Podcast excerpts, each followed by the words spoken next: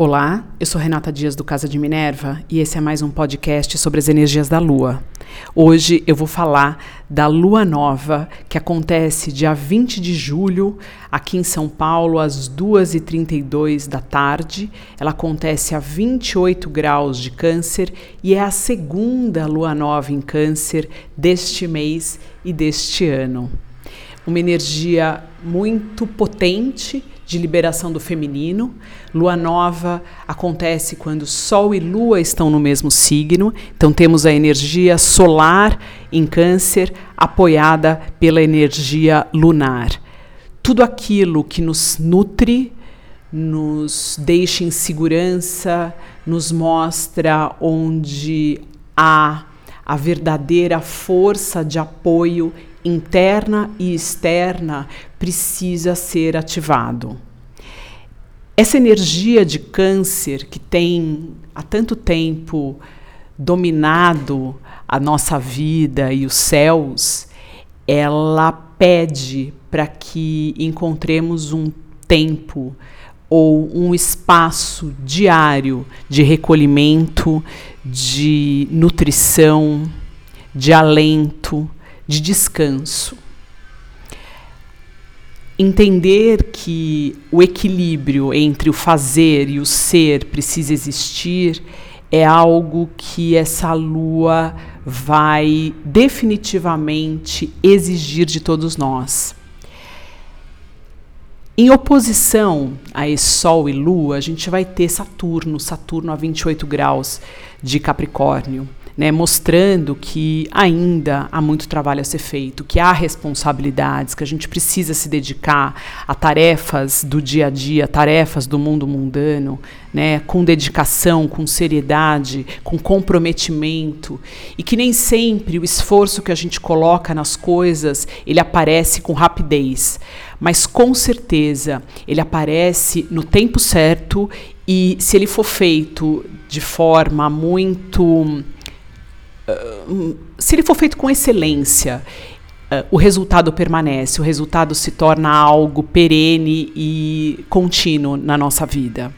Então, uh, é importante a gente usar esse tempo para parar, ouvir aquilo que a gente precisa, aquilo que a gente quer, ouvir o nosso corpo, ter pausas durante o nosso dia, mas não deixar de fazer o que tem que ser feito.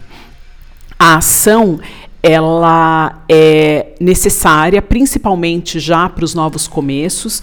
Teremos ainda uma, um aspecto aí de Marte com Quiron, onde a vontade do nosso ego de seguir em frente, de esbravar e fazer aquilo que a gente tem vontade, ela pode ser atrasada. Quiron aí uh, ele faz com que o nosso ego também seja desafiado naquilo que a gente preza, principalmente em termos de liberdade, de força de ação. Uh, Vênus forma um aspecto interessante com essa conjunção de Marte com Quiron, mas Saturno pede que a gente ainda faça o trabalho do dia a dia sem olhar muito lá na frente, né? Aquele trabalho contínuo de plantar com, uh, com calma, mas com firmeza.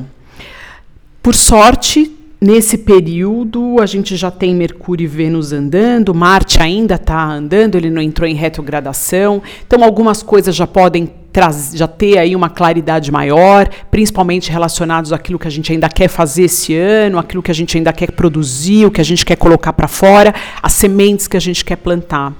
Então, Vamos fazer o trabalho que precisa ser feito, que nem sempre é um trabalho agradável, nem leve, mas sempre uh, tendo períodos de pausa, períodos de recolhimento, de nutrição e de cuidado com a gente, que isso vai ser importante. Esse equilíbrio vai fazer com que a gente continue uh, com a energia guardada para que o trabalho, que ainda promete ser forte esse ano, temos muita coisa aí acontecendo, ele aconteça, né? ele realmente se efetive. Um, outra coisa que eu acho que é importante é, ressaltar é que muitas vezes principalmente quando a gente tem muita energia de câncer, a gente quer se doar demais, quer fazer demais pelos outros, quer dar atenção em excesso para a família e deixamos de fazer aquilo que é importante para a gente, né? Ah, é um momento importante, é, é um momento muito forte para que essa ponderação aconteça. Até que ponto a doação excessiva para as pessoas mais próximas, ela é cura ou ela é uma forma de impedir que essas pessoas vivam é, as experiências e os desafios que elas precisam viver para crescer. Então, eu vou deixar essa mensagem assim no ar para que todos reflitam um pouco. O podcast hoje está curto. Uh, não temos aí nenhum eclipse, nada, vamos ter um período aí até novembro sem eclipses, mas antes disso muita coisa vai acontecer a partir de setembro com a retrogradação eh, de Marte e a oposição e aspectos complexos que ele vai fazer com planetas, com Plutão, com Saturno, eh, com Júpiter. Então muita coisa ainda vai rolar. Vamos aproveitar esse período para equilibrar as nossas forças, nos guardar nos nutrir, mas sem deixar de fazer aquilo que a gente tem que fazer no dia a dia para que a nossa vida continue andando. Eu deixo vocês por aqui e até o próximo podcast.